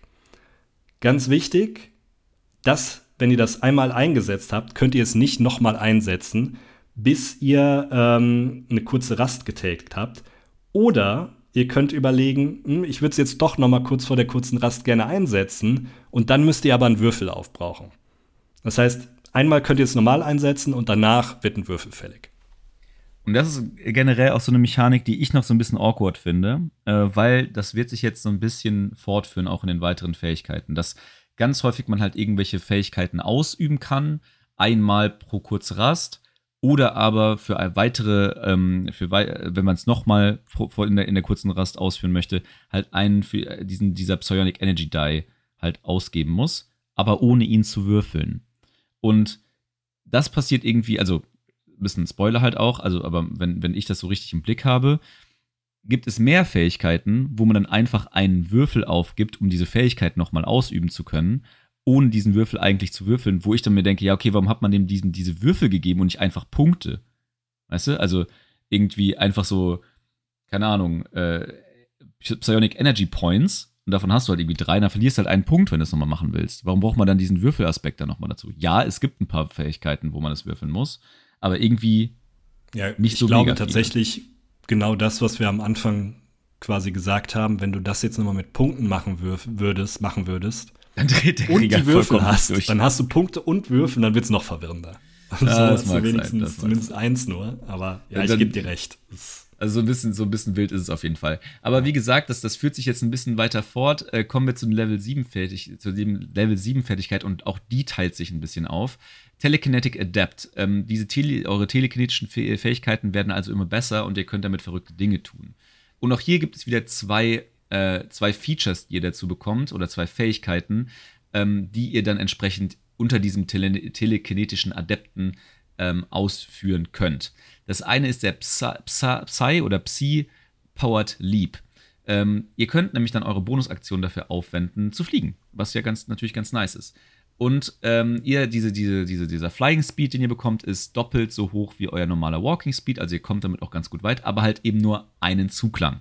Äh, also wer sich jetzt schon gedacht hat, auf Level 7 wäre man dann irgendwie das neue psychische Fly fliegende Wesen. Äh, sorry, das, so sieht es dann doch nicht aus. Ähm, wenn man diese Bonusaktion dann verwendet hat, und jetzt kommen wir wieder zu dieser Mechanik, könnt ihr, äh, dann könnt ihr das wieder tun nach einer kurzen Rast. Oder aber, wir kennen das Spiel, wenn ihr einen dieser Psionic Energy Die, die ihr zur Verfügung habt, aufgebt oder, oder einsetzt, dann könnt ihr diesen Psy-Powered Leap nochmal vor der nächsten kurzen Rast einsetzen. Die zweite Fähigkeit heißt Tele Telekinetic Thrust. Und hier geht es nicht darum, äh, entsprechend mit dem Würfel irgendwas zu machen, denn dieser Tele Telekinetic, Telekinetic Thrust verbessert euren Psionic Strike, den, äh, äh den du ja eben schon vorgestellt hast. Ähm, entsprechend, ähm, wenn, wenn ihr also mit diesem, äh, diesem Psionic Strike einen Gegner trefft, könnt ihr, also optional, ähm, den Gegner dazu zwingen, einen Strength Saving Throw zu machen, also einen Stärkerettungswurf. Und äh, wenn er diesen nicht schafft, fliegt er, also fällt er entweder zu Boden, also nach eurem, äh, nach eurem Entscheiden, also entweder er wird zu Boden geschleudert oder er wird 10 Fuß in eine Richtung eurer Wahl geschleudert. Wobei ehrlicherweise hier, hier nicht im Regelwerk steht, dass diese Richtung eurer Wahl ähm, äh, nach eurer Wahl geschieht, sondern eventuell, das ist jetzt glaube ich dem Spielleiter dann etwas ähm, äh, oder es ist, ein, ist eine Entscheidung des Spielleiters, ob ihr diese Richtung auswählen könnt oder der Spielleiter diese Richtung auswählt oder was ich immer ganz gerne mache, einfach einen Würfel zu nehmen und dann halt quasi die Richtung auszuwürfeln, in die der Gegner geschleudert wird, zehn Fuß weit in diesem Kontext. Finde ich je nach Umgebung extrem mächtig. Beziehungsweise halt, sagen wir also so, wenn- wenn, wenn du es es halt- auswählen kannst, ist es extrem mächtig. Ja, wenn ich, wenn ich dann damit jemanden eine Klippe runterballern kann, ist halt geil. Ne? Dann, ja. dann, dann macht's halt schon Bock. Der Punkt ist halt, dieses Telekinetic, äh, Telekinetic Thrust-Thema ist halt nicht, nicht limitiert äh, mit irgendwie einer äh, x, x mal pro kurze Rast oder sowas, denn das ist ja quasi die Limitierung des Psionic Strike. Ne? Also äh, das ist jetzt nicht so, dass ihr dann auch noch mal, wenn ihr mit so einem Psionic Strike trefft, dann euch auch noch überlegen müsstet, ja, okay, keine Ahnung, äh, will ich jetzt irgendeinen Trade-off eingehen, um diesen Telekinetic Thrust auch noch mal einzusetzen? Nee, das könnt ihr dann schon immer machen, aber ihr könnt halt diesen Psionic Strike nicht immer einsetzen, deswegen da ist die Limitierung halt dann vorhanden. Und aber wenn man sich das jetzt überlegt, das macht diesen Psionic Strike extrem mächtig, wenn ihr einen hohen Intelligenzmodifikator habt. Right. Ähm, auf Level 10 werdet ihr auch noch mal mächtiger, aber ein bisschen defensiver. Äh, da bekommt ihr nämlich Guarded Mind. Und äh, das heißt einfach nur so viel. Ihr seid mit eurer Psionic Energy so gut in Verbindung mit ähm, Telekinese und Co., dass ihr ähm, Resistance gegen Psychic Damage bekommt. Nice to have, aber noch viel besser. Jedes Mal, wenn ihr euren Zug startet und ihr habt den, den Status Frightened oder Charmed, könnt ihr einfach sagen, nö, habe ich keinen Bock mehr drauf. Ich setze einen meiner Würfel ein und dann ist dieser Effekt komplett verflogen. Mit einem kleinen Würfel kann das je nachdem schon sehr, sehr mächtig sein. Gerade wenn ihr irgendwie keinen Bock habt, äh, die komplette Runde nochmal auszusetzen und so weiter. Ähm, ganz wichtig, ich glaube, das würde ich immer nur einsetzen, wenn es wirklich nötig ist. Also, wenn es jetzt gerade auf der Klippe ist, finde ich die anderen drei, beziehungsweise fünf sind es ja dann insgesamt, wenn man den Telekinetic Thrust und die Psy-Powered Leap noch dazu nimmt als Fähigkeit, die finde ich schon deutlich mächtiger. Also, wie gesagt, das Ganze ist nice to have, aber dadurch, dass ihr am Anfang nur diese vier Würfel habt, beziehungsweise auf Level 10 sind es noch ein paar mehr, aber die anderen würde ich lieber einsetzen als in dem Fall den Würfel. Ich kann halt überhaupt nicht einschätzen, ehrlicherweise. Ähm, weil, wie gesagt, ich habe diesen, weder diesen Kämpfer jemals gespielt, noch habe ich ähm, eine, eine Gruppe gespielt, in dem dieser Kämpfer bei war. Wie limitiert dieser Psionic Energy Die tatsächlich ist. Ne? Ob, ob man, wie häufig man tatsächlich in, in der Situation ist, dann da zu stehen und zu sagen, ah, okay, ich habe nur noch einen übrig, den will ich mir jetzt eher aufheben. Ne? Also das, wie, wie limitiert diese Ressource tatsächlich ist. Weil, ja, man hat irgendwie auf Level 3 dann halt ähm, äh, vier zur Verfügung erstmal nur. Aber ich weiß nicht, irgendwie, irgendwie kommt es mir so vor, als ob das jetzt auch nicht so häufig der Fall ist, dass man so, sich dazu gezwungen fühlt, den einzusetzen. Also ähm, kann, ich, kann ich ganz schwer, oder tue ich mich ganz schwer abzuschätzen. Mhm. Ähm, ja, keine Ahnung. Äh, und deswegen, weil du schon sagst, ich, ich bin nämlich komplett bei dir, ne? Also das ist, das scheint mir jetzt auch eine der, der teureren Inves- Investitionen zu sein, so, so, sozusagen. Ähm, Im Vergleich zu den anderen Fähigkeiten. Aber kann gut sein, dass man einfach so viel zur Verfügung hat die ganze Zeit, dass sowas auch ab und zu mal sinnvoll ist. I don't know. Das gleiche gilt tatsächlich auch so ein bisschen für die nächste Fähigkeit. Ähm, Bulwark of Force ähm, heißt das Ganze. Ähm, Bollwerk der Kraft, nehme ich mal an in der deutschen Übersetzung. Ähm, und die, ähm, hier, geht- das ist auch eher so eine, so, eine, so eine defensive Fähigkeit, denn ihr könnt eure telekinetischen, telekinetischen Kräfte dafür aufwenden, euch selbst und auch eure, eure Mitstreiter zu schützen. Ähm, solange die sich nämlich innerhalb von 30 Fuß um euch bewegen und ihr sie auch sehen könnt, könnt ihr eure ähm, Bonusaktion dafür aufwenden, so ein, sozusagen so ein, ja, wie soll man es, wie soll man es beschreiben, so, eine, so ein telekinetisches Kraftfeld, um die aufzubauen, äh, die, äh, das dafür sorgt, dass die äh, Half-Cover haben, also die in halber Deckung sind und gerade natürlich, äh, was, was Fernkampfangriffe angeht, dann sehr viel besser geschützt sind.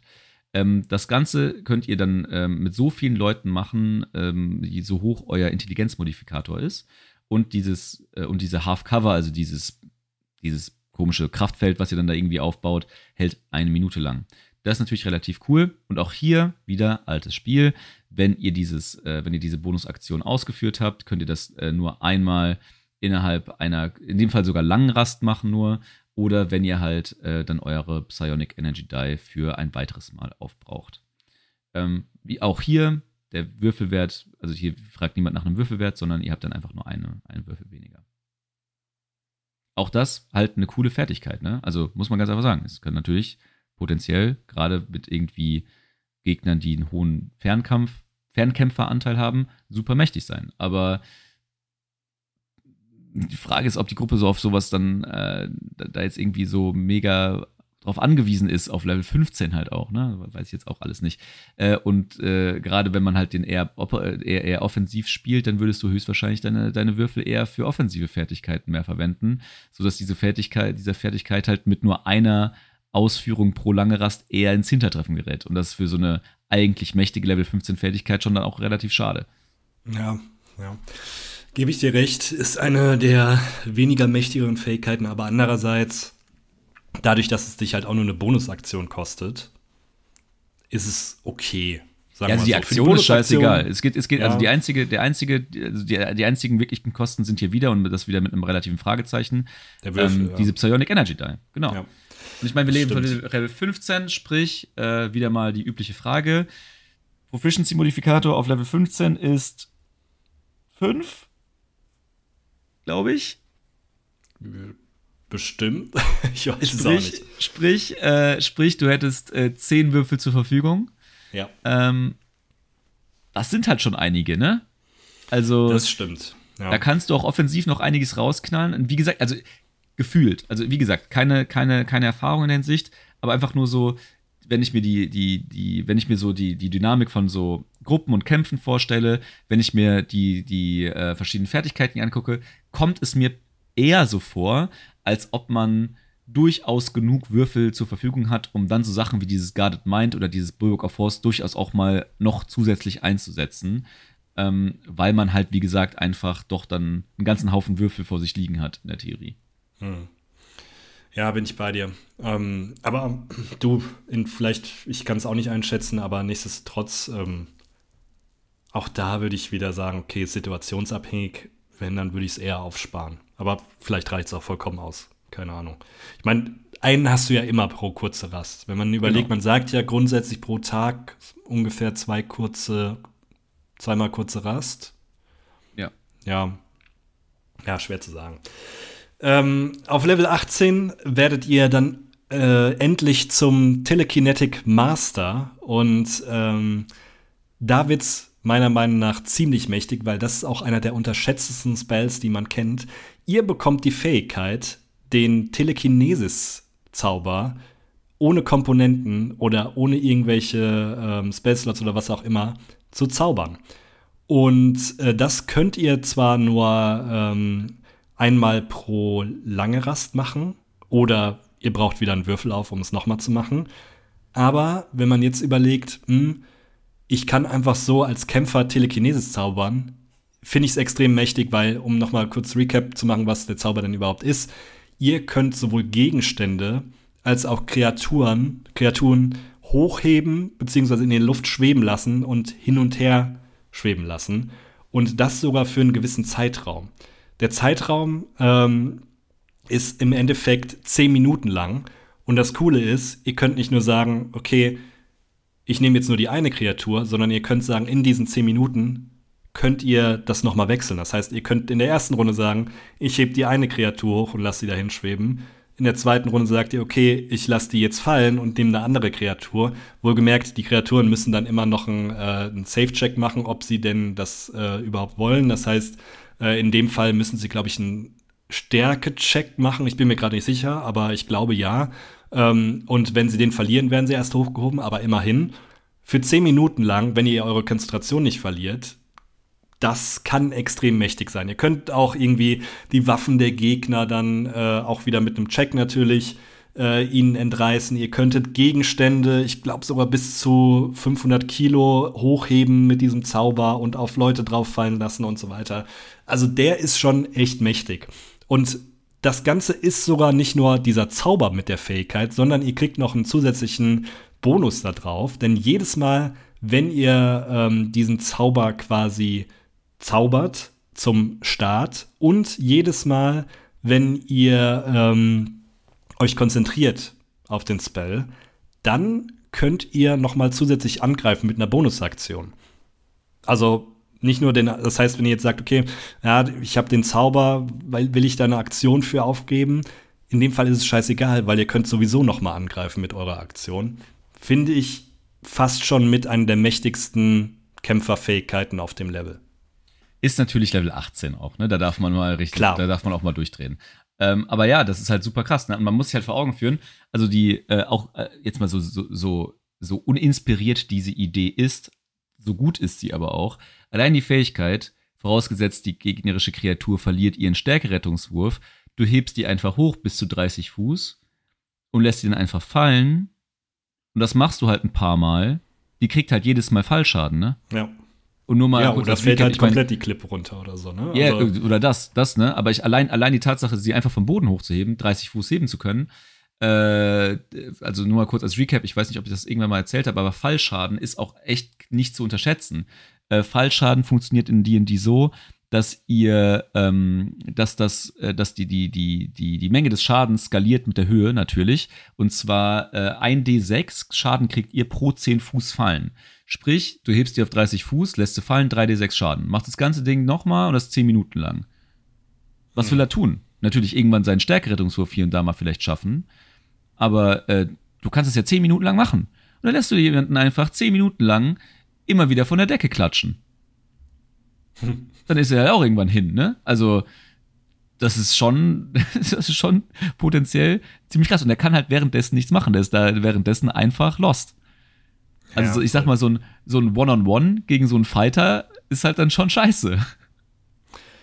Ja, also ähm, wie gesagt, ich finde diese Unterklasse mega mächtig und ähm, jetzt kommen wir zu, wie setzt man das ein, äh, was man noch machen kann.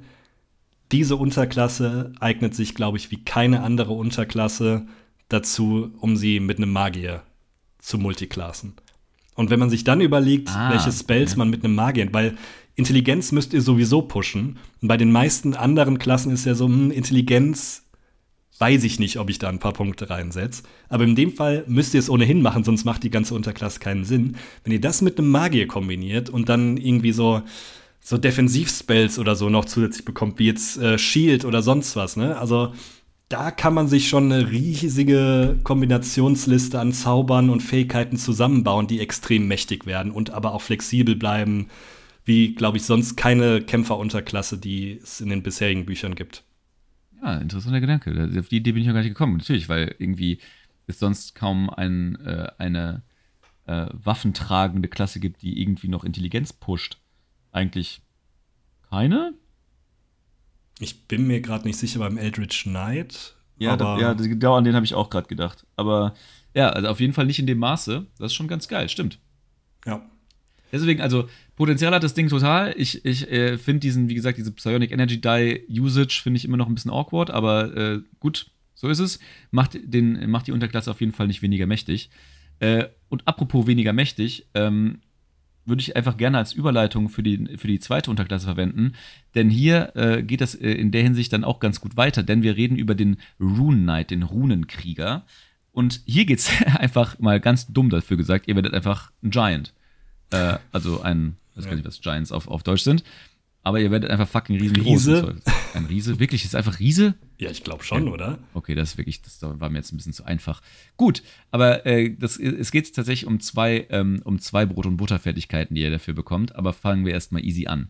Denn auf Level 3 mit der Wahl eurer Unterklasse als Runenkrieger werdet ihr außerdem geübt in dem Verwenden von, Schmiedehandwer äh, von Schmiedewerkzeug und außerdem könnt ihr ähm, riesig wirklich? Das hört sich wirklich ganz doof an. Äh, reden, Schreiben und Lesen. Ähm, also da ist die, die Affinität dann auf jeden Fall schon mal gegeben. Aber das ist gar nicht so die, die mega krasse Fähigkeit, wie ihr schon merkt. Die nächste Fähigkeit ist nämlich das, um was es eigentlich geht. Und das und zwar das Runenschnitzen. Und ihr bekommt einen, also ihr äh, äh, ähm, erlangt Kenntnisse darüber, wie Runen funktionieren und wie diese halt auf euren Gegenständen einzusetzen sind, um gegebenenfalls mächt, euch mächtiger zu machen. Ähm, das Ganze funktioniert so, ähm, und wir kennen dieses System schon aus zum Beispiel so Unterklassen ähm, oder so Klassen wie dem, dem Artificer, wo ich immer so ein paar Vergleiche dann mental habe, der ja auch in der Lage ist, dann mit seinen komischen kleinen Handwerkstricks Gegenstände zu verbessern. Im Groben kann man sich das hier so auch so vorstellen. Ihr seid also nach einer langen Rast in der Lage, Runen auf euren Gegenständen anzubringen die Anzahl der Runen, die ihr kennt und die Anzahl der Runen, die ihr verwendet oder die ihr dann ähm, schreiben könnt, sind immer identisch über eure Level hinweg und steigen über eure Level an. Auf Level 3 könnt, kennt ihr zwei verschiedene Runen und könnt entsprechend auch zwei Runen dann anbringen. Und auf Level 7, 10 und 15 werden, das immer mehr Runen, bis ihr dann auf Level 15 fünf verschiedene Runen auch tatsächlich kennt. Ähm, genau. Ähm, diese Runen sind auch tatsächlich äh, relativ mächtig, muss man sagen, die ihr da verwenden könnt. Und hat haben, haben immer so zwei, ähm, zwei, zwei, oder funktionieren auf zwei unterschiedliche Arten. Jede Rune gibt euch erstmal einen ganz normalen Buff. Also sie machen euch in irgendeiner Art und Weise besser. Seien es jetzt irgendwie, äh, sie machen euch besser bei Saving Throws, bei Ability Checks, bei irgendwelchen besonderen äh, Tests oder äh, Fähigkeiten oder Fertigkeiten oder was auch immer. Da äh, gebe ich euch gleich ein paar Beispiele. Aber das ist sozusagen das, das, der ein, die eine Dimension dieser Rune. Ihr bringt sie irgendwo an und werdet in irgendwas besser. Zusätzlich könnt ihr aber diese Rune auch auslösen, sozusagen. Das macht ihr meistens mit einer Reaktion, glaube ich, aber äh, ich glaube, ist allgemeine Reaktion, ähm, wie auch immer. Äh, aber mit, damit könnt ihr, ne, stimmt gar nicht, es gibt auch einige mit Aktionen. Wie auch immer, komme ich gleich nochmal im, im, im, im Detail zu. Ähm, aber wenn ihr diese Runen dann ausgelöst habt, passieren verrückte Dinge. Und die sind auch durchaus gar nicht mal so schlecht, muss man ehrlicherweise sagen. Äh, und diese, diese Rune ist dann ausgelöst und kann, wird erst in der nächsten kurzen Rast wieder aufgeladen. So kann man sich das grob vorstellen. Das bedeutet aber nicht, dass dieser generelle Buff, den ihr bekommt, dann in der Zeit auch nicht aktiv ist. Den habt ihr immer, solange diese Rune funktioniert. Wie gesagt, ich gehe aber mal rein. Nur noch mal kurz als, als äh, Recap sozusagen. Die, äh, ihr könnt diese Rune dann, wie gesagt, nach einer langen Rast anbringen und diese Rune bleibt dann über einen Tag lang bestehen und muss dann wiederholt angebracht werden. Nochmal so ein bisschen als, als Einordnung. Fangen wir mal mit diesen Runen an, weil die sind tatsächlich, wie gesagt, so ein Teil des, äh, der Grund-DNA eures, eures Runenkriegers. Also bei dieser Wolkenrune beispielsweise ist es der Fall, dass ihr ähm, dann äh, ähm, Vorteil bekommt auf, äh, auf Dexterity-Checks, äh, wenn ihr Slide of Hand, also Fingerfertigkeiten einsetzt, oder äh, Charisma-Checks äh, bei Täuschung. Also tatsächlich eine Rune, die vor allen Dingen beispielsweise Schurken auch gegen, äh, sehr entgegenkommen würde.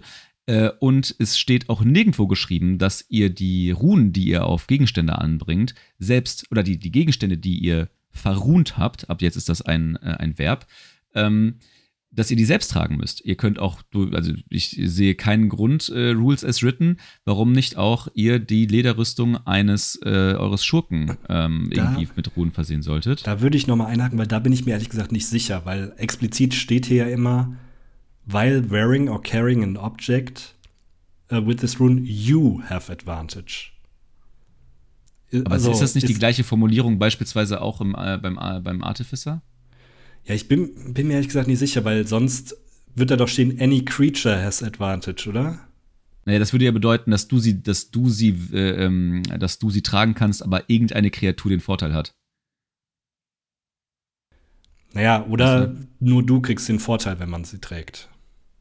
Also es ist schon ein bisschen, es ist schon ein bisschen äh, unspezifisch ausgedrückt. Also man könnte jetzt sagen, dass das, äh, dass, dass die, das Rules as written bedeutet, dass man äh, das dass es immer auf, die, auf den äh, Runenkrieger bezogen ist, die Ansprache, oder immer auf den Träger der Rune. Das ist nicht so ganz klar. Ehrlicherweise muss ich aber gestehen, gerade bei diesem Beispiel, dass äh, diese Cloud-Runen äh, Slide of Hand und Deception, also äh, Fingerfertigkeiten und Täuschung bevorteilt, also schlägt mir das ja schon ins Gesicht, dass das eigentlich für, ein, für, für einen Schurken gedacht ist. Ja, also D&D Beyond, äh, beziehungsweise das Forum von D&D Beyond sagt andersrum. Also, dass es der, nur der Runenkrieger machen kann? Hm, ja, wobei sie sind sich auch uneinig. ja, siehste. Also, wir bleiben dabei. Äh, ist, das ist wahrscheinlich am Ende des Tages immer wieder Spielleiterentscheidung.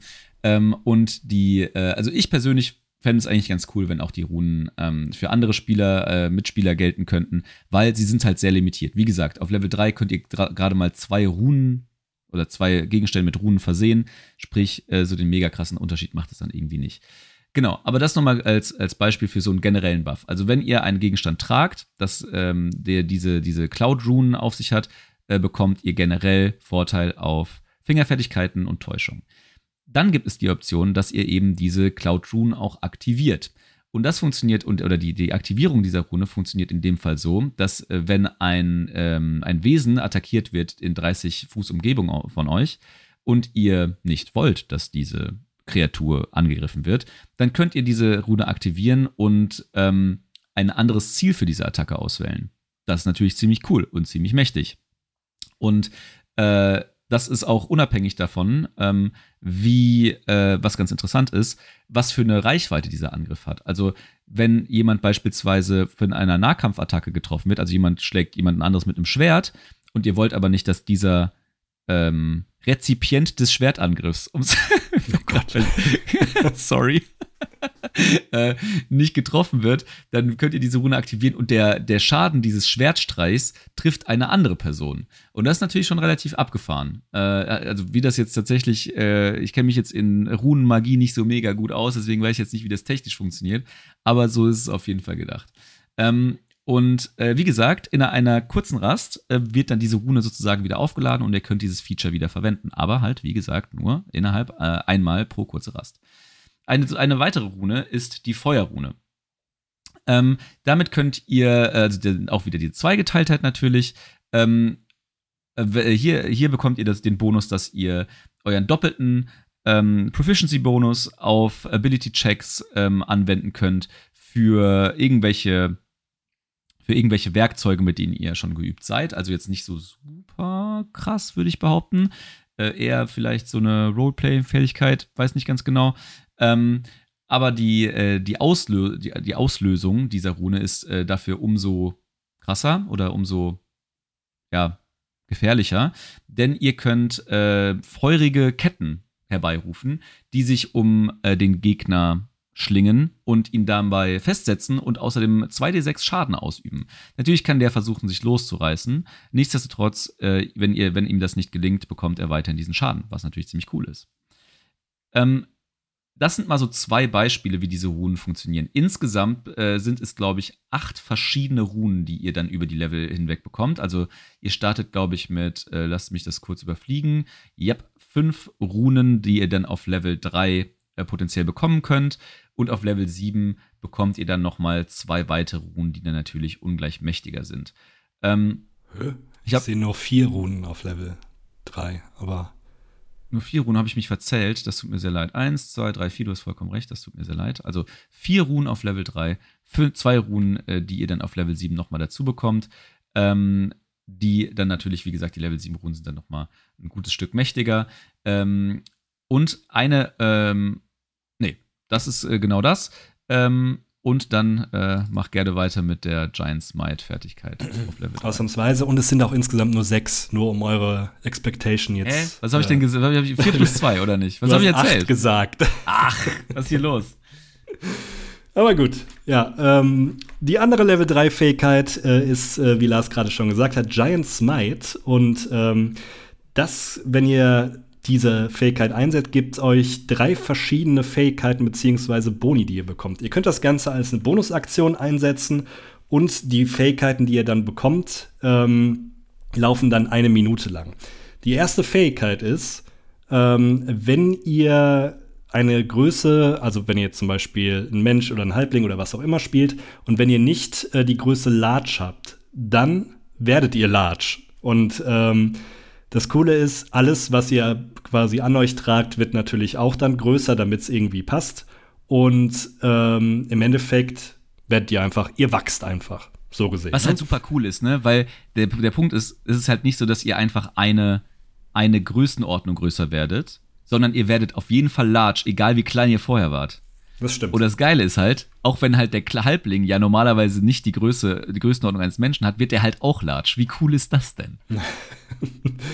ja, also sagen wir so, das hier ist auf jeden Fall allgemeine Unterklasse. Wenn ihr wachsen wollt, dann nehmt diese Unterklasse, weil nicht nur hier, sondern auch bei einer späteren Fähigkeit, ihr könnt einfach so ein bisschen größer werden. Ähm, ganz wichtig, wenn ihr schon large seid, dann werdet ihr nicht mehr größer, dann bleibt ihr bei dieser Größe.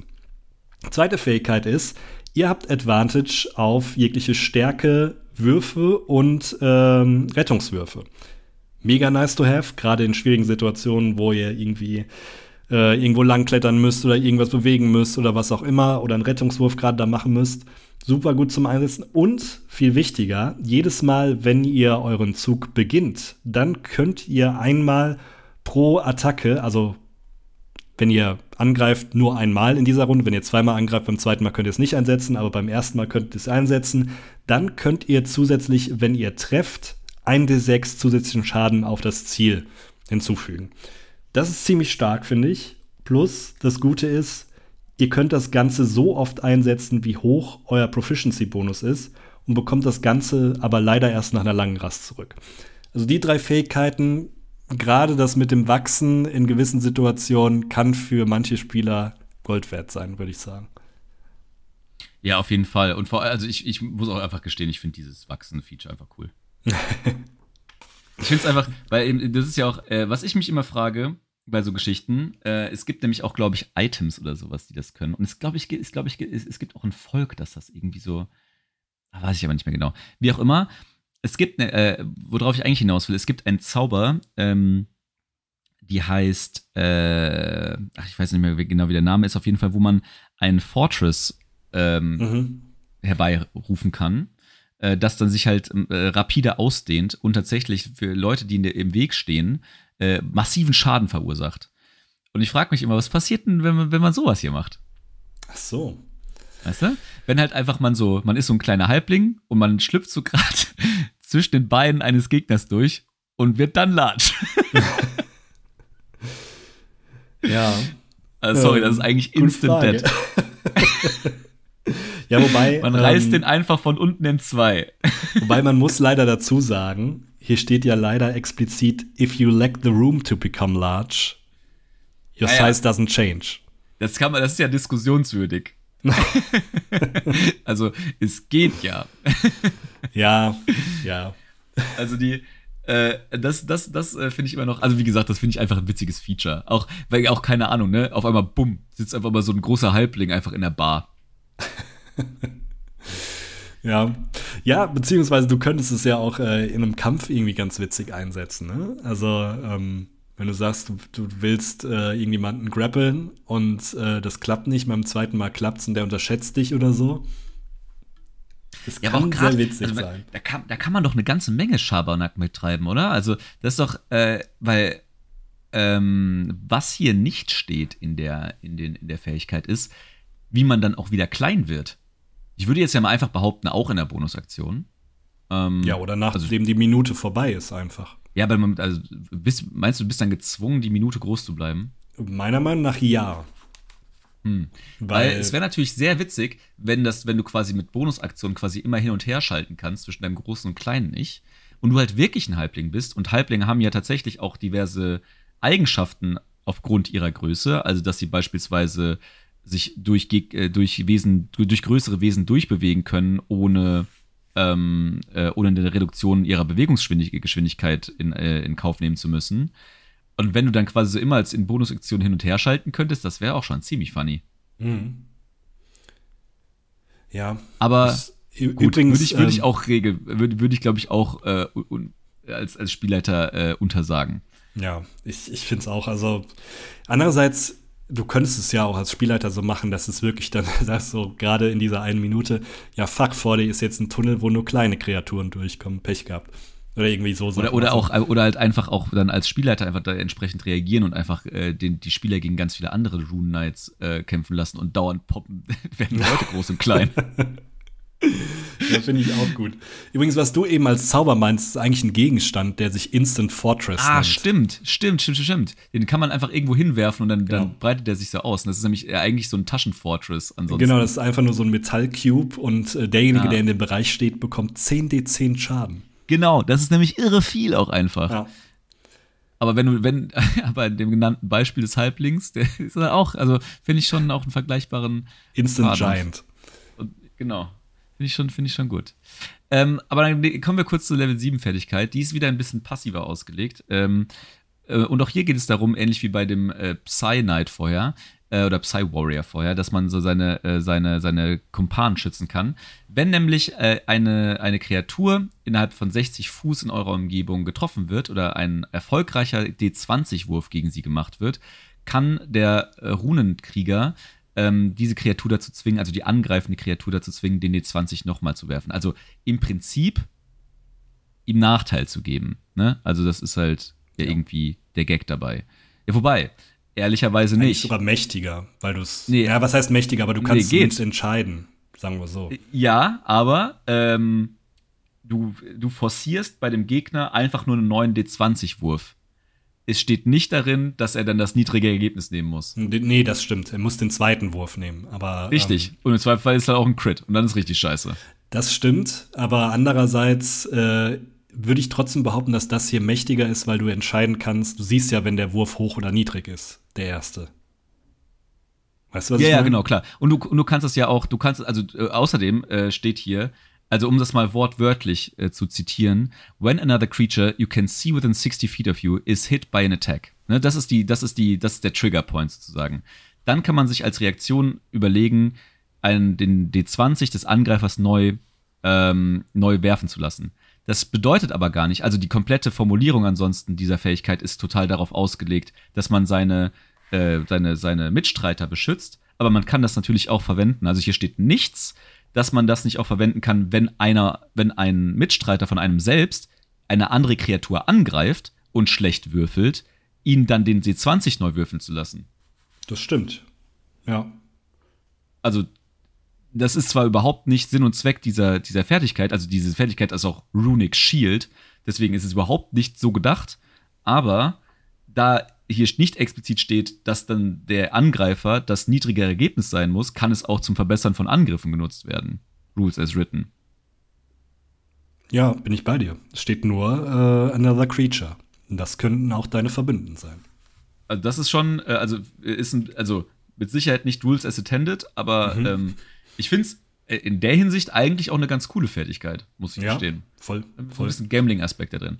Ihr könnt äh, das äh, übrigens so häufig machen, äh, so hoch euer Proficiency-Bonus Proficiency ist. Und äh, die, äh, die, die Aufladung bekommt ihr dann nach einer langen Rast zurück.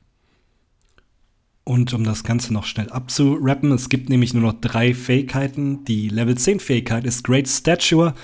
Da ist wieder das, was ich eben meinte. Das heißt, ihr wachst automatisch und zwar um 3d4 für immer. Das heißt, das ist dann komplett so und nicht nur für eine Minute.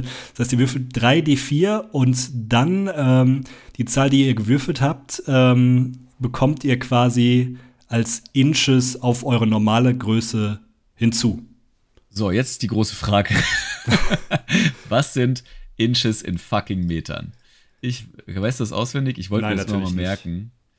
Äh, Das sind ja Moment. auch Sachen, äh, die keiner ernst nimmt. Das ist richtig. Äh, ein Inch, ähm, ein Inch in Zentimetern. Ähm, ist ein Inch auf Deutsch ein Zoll? Äh, 2,5 Zentimeter. Ja, okay. Das ist ja nicht so viel. Nö, das ist richtig. Das heißt 3D4, du hast maximal, ja, würde ich dir 30 empfehlen, mehr zu machen. oder was? Also, Ah, sehr gut, den habe ich nicht gesehen. ist, ähm, Ja, vor allem eine Large Creature ist ja, ist ja schon riesig. Also, dann noch 30 Zentimeter raufzurechnen, ist doch albern. das ist wirklich so. Ja. Für einen Halbling kann das viel sein, ne? Aber ja, 30 Zentimeter. Aber andererseits, das ist ja auch eigentlich nicht das Ding der Fähigkeit, sondern das ist ja eigentlich nur so ein bisschen Fluff, was du dazu bekommst. Viel wichtiger ist, dass ihr euren normalen Damage Roll, den ich eben meinte bei Giant's Might mit 1d6, den ihr noch zusätzlich hinzufügen könnt, der erhöht sich auf 1d8. Für eine Level 10 Fähigkeit weiß ich nicht. Könnte besser Äh, sein. auch eher so meh, ne? ja, ja. Äh, Äh, und auch die Level 15 Fertigkeit wird awkward. ist das ähm, so? Also was ist awkward? Äh, so ein bisschen fragwürdig. Denn äh, die Level 15 Fertigkeit ermöglicht euch, ich habe ja am Anfang bei, den, bei dem Rune-Carving, also bei diesem Runenschnitzen schon beschrieben, ihr, ihr kennt eine gewisse Menge an Runen. Äh, jetzt auf Level 15, also die, wie gesagt, wir reden über die Level 15 Fertigkeit, sprich auf Level 15 habt ihr dann auch das Maximalmaß der euch bekannten Runen äh, endlich zur Verfügung, sprich ihr, habt, ihr kennt fünf Runen. Und ihr habt die Möglichkeit, dann genauso viele Gegenstände mit euren Runen zu, äh, zu, zu ja, beschnitzen, zu verrunen. Ähm, und mit Level 15, mit dieser Level 15 Fertigkeit, die sich Master of Runes nennt, habt ihr die Möglichkeit, auch die gleiche Rune auf, auf mehrere Gegenständen anzubringen. Vorher ist es nämlich der Fall gewesen, dass ihr eine, Rune, eine Rune auf einem Gegen also eine Rune nur einmal verwenden könnt ähm, innerhalb dieser langen Rast, äh, bis die halt dann wieder verschwinden. Jetzt könnt ihr sie aber tatsächlich bis zu zweimal verwenden, also doppelt so häufig die gleiche Rune verwenden. Was mich übrigens zu dem Punkt führt, dass, es, dass dieses Ding gar keinen Sinn macht, wenn man die Runen nicht auf Gegenständen von seinen Mitstreitern verwenden kann. Also, na, nicht gar keinen Sinn. Also- ich, also der, der Bonus würde, wäre wär dann halt total redundant, natürlich. Ihr hättet dann Klar. natürlich irgendwie zwei Aufladungen dieser Runen. Wollte ich gerade sagen, und das kann schon recht mächtig sein. Also gerade wenn wir jetzt zum Beispiel auf Level 7 gibt es die, äh, die Hügelrune und da ist man für eine Minute gegen Slashing, Bludgeoning und Piercing Damage äh, bekommt man Resistance. Und je nach Kampf, wenn man das in einem zweiminütigen Kampf macht, das kann schon viel wert sein, ne? Dass du dann Ja, statt- natürlich, natürlich. Ich bleib dabei, hast. ich, äh, ich sage, das ist so konzipiert, dass es auch für Mitspieler funktioniert. Na, ich bin noch, bin noch unentschlossen, um ehrlich zu sagen. Aber ähm, das kann ja jeder Spielleiter für sich selbst entscheiden. Ne? Ich würde es, glaube ich, nicht erlauben. Weil meiner Meinung nach auch vom Fluff her andere Leute diese Runen nicht befehligen, beziehungsweise die Kräfte der Runen einsetzen können. Aber Ja, das, ist ein, das, das Argument lasse ich gelten. Ich ignoriere es trotzdem, aber ich lasse es gelten. Ja, ähm, ich mache noch die letzte Level 18 Fähigkeit, das ist der, Ru oh boah Gott, der Runic Juggernaut. Und äh, da bekommt ihr bei dem Schaden, den ihr von eurem Giant Smite bekommt, mittlerweile ein D10 statt ein D8, beziehungsweise ein D6, je nachdem. Ähm, und noch viel cooler, ihr könnt euch dazu entscheiden, jedes Mal, ähm, wenn ihr Giant Smite einsetzt, dass ihr eure Größe nicht irgendwie auf large, sondern auf huge setzt. Das heißt, ihr seid auf einmal huge. Und das ist verdammt groß, wenn man sich das mal überlegt. Ich weiß gar nicht, es gibt, es gibt, äh, das ist eigentlich ganz geil, das ist auch auf den, immer auf den Spielleiter-Screens in der, äh, im, äh, noch, noch beschrieben, was das für Größenordnungen sind. Ähm, weil huge, äh, bei large kann man sich das immer noch vorstellen. Large sind auch so, äh, so die normal, sind einfach so Drachen oder ähm, äh, auch so Giants sind eigentlich, finde ich, glaube ich, auch alle large. Genau. Aber huge ist wirklich einfach riesengroß. Äh, und die, ich versuche gerade mal ähm, rauszufinden. Es gibt nämlich so, so, so, so Faustformeln dafür. Ich glaube, es ähm, sind so vier, vier bis fünf Meter, oder? Müsste das von der Größe Äh, nee. sein. Bis zu neun. Bis zu neun. Ach, krass. 32 Fuß Höhe. Also 30 Fuß sind ja 9 Meter. Ähm, also die, die, äh, und die, die nehmen einen 15, also während man ja äh, als äh, Medium, als Small- oder Medium-Kreatur, also das sind ja die normalen Spielerkreaturen, nimmt man ja ein 5 Fuß Feld ein. Ne? Das sind ja diese normalen Felder auf dem Grid, dann auf dieser, auf der, auf der Karte, auf der ihr spielt, das sind immer, ähm, ist immer ein 5 Fuß Grid. Und äh, die nehmen, also huge Kre Kreaturen, die die, die die Größe huge haben, nehmen dann 15 Fuß rein. Das spricht 3 mal 3 Felder. Okay, das ist schon Das sehr ist groß. fucking ne? groß. Das ist fucking groß. Ja. Plus, Äh, das ist einfach doppelt so groß, doppelt so groß wie Large. Hm, Okay. ähm, Das ist schon geil. wa- was, Wir reden immer also- darüber, dass das auch ein Halbling sein kann. Richtig. Und dann wird es ja schon fast wieder cool. Das ist ja fast schon so ein bisschen Ant-Man-mäßig, dass ihr dann extrem Ultra. groß werdet. Ähm, was man dabei nicht vergessen darf, mal abgesehen vom Gewicht und Co., eure Reichweite wird ja auch noch erhöht. Und in dem Fall ähm, um fünf Fuß. Das kann dann auch schon, gerade bei Nahkampfangriffen, relativ viel wert sein wirklich dieses Bild von, also äh, auch hier wird, äh, wird also in diesen, diesen, Kategorien heißt es, äh, also, das, also Halblinge sind ja small ähm, und hier steht das Maximum Height, also die maximale Höhe sind vier Fuß, sprich, äh, das sind so, ja, so ein, 1,40 Meter roundabout, äh, würde ich sagen. Und dann ist dieser 1,40 Meter große Halbling, wächst dann im Laufe seiner Kämpferkarriere auf über 9 Meter. Oh Gott. das gefällt mir richtig gut. Das ist sehr, sehr cool. Ja, und äh, mit damit, diesem verstörenden Bild entlassen wir euch aus der Folge. Ja, das war's nämlich schon. Ähm, um das nochmal so kurz runterzurattern, wie gesagt, ich finde den, ähm, den äh, Psy Warrior in Kombination mit einem Magier extrem interessant als Unterklasse und glaube ich auch extrem mächtig, weil man wirklich flexibel auf dem Schlachtfeld, aber auch mit den Fähigkeiten sonst ist. Den Rune Knight ich glaube auch, dass man ihn cool einsetzen kann. Muss man aber mögen, glaube ich. Also ich fühle den Fluff leider gar nicht, muss ich Ja, gestehen. ist auch nicht mein Fall, aber es gibt bestimmt Leute, die das cool finden. Mm, ich glaube, es ist tatsächlich auch, gerade wenn ich mir die ganzen Rundenfähigkeiten, gut, sind wir jetzt nicht alle durchgegangen, aber es ist auch schon wieder eher so ein bisschen Crowd-Controlling, je nachdem, ne?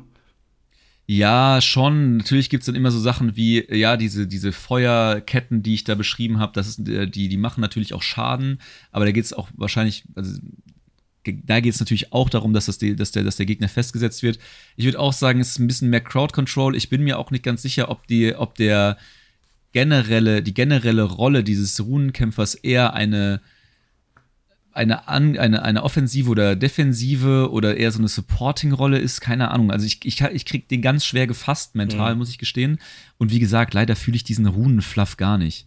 Diese, mhm. diese, diese Psy-Warrior-Geschichte, so dass der halt irgendwie mit Telekinetik irgendwie seine Fähigkeiten verbessert und wilde Sachen damit machen kann, kann ich mir durchaus cool vorstellen, gibt nochmal echt auch eine, eine, eine gehörige Portion Varianz da rein. Diesen Gedanken, dass das eine gute Multiclass-Fähigkeit mit Magier ist, finde ich gerade super interessant. Das, äh, ich ich sehe mich da gleich schon mal mir ein paar Charaktere zusammenklicken. Ähm, aber wie diesen, diesen Runenkrieger, wie gesagt, ich fühle es nicht. Nee, bin ich bei dir. Aber hey, ähm, vielleicht gibt es jemanden, dem es gefällt. Wem es gefällt, ne? Wem es gefällt. Muss jeder selbst. Er hat es auch nicht anders verdient. So. so. In diesem Sinne äh, verabschieden uns wir uns äh, dann wieder mal und äh, freuen uns auf die nächste Unterklasse, die da wäre. Der Mönch natürlich. Uh, immer noch, äh, apropos, apropos, apropos äh, Themen und Klassen und Unterklassen, die ich nicht fühle. Ach doch, den, den finde ich ganz cool. Also, ähm ich, ja, ich habe, ich, ich glaube, in der ersten Kla in der ersten Klassenverstellung zum Mönch habe ich mich schon geoutet, dass ich es immer noch awkward finde, in einer äh, in einer Welt, wo es irgendwie Cloak and Dagger und Kämpfer und Magier und Zauberer, dass da einfach Mönche rumtanzen. Diese, dieser fernöstliche Touch, der will mir immer noch nicht so ganz in den Kopf, muss ich gestehen. Ja, ähm, bis aber, dir Bruder Zuck eins auf die Mütze gibt. Ja, aber das können sie halt sehr, sehr gut. Das, also meine, meine Abneigung diese Klasse, dieser Klasse gegenüber ist auch rein fluff-basiert äh, was die Fähigkeiten angeht, äh, gibt der Mönch hier einem, äh, also nicht nur in den ganzen Unterklassen, die da nächste Woche oder in zwei Wochen vielleicht äh, auch besprochen werden, ähm, äh, gibt's, also der Mönch hat ein ganzes Arsenal an abgefahrenen Fähigkeiten, um einem richtig einen auf die Mütze zu geben, muss man ja sagen. Ja. Das ist richtig. Äh, ich freue mich auf jeden Fall drauf und würde sagen, yes. wir hören uns in zwei Wochen wieder.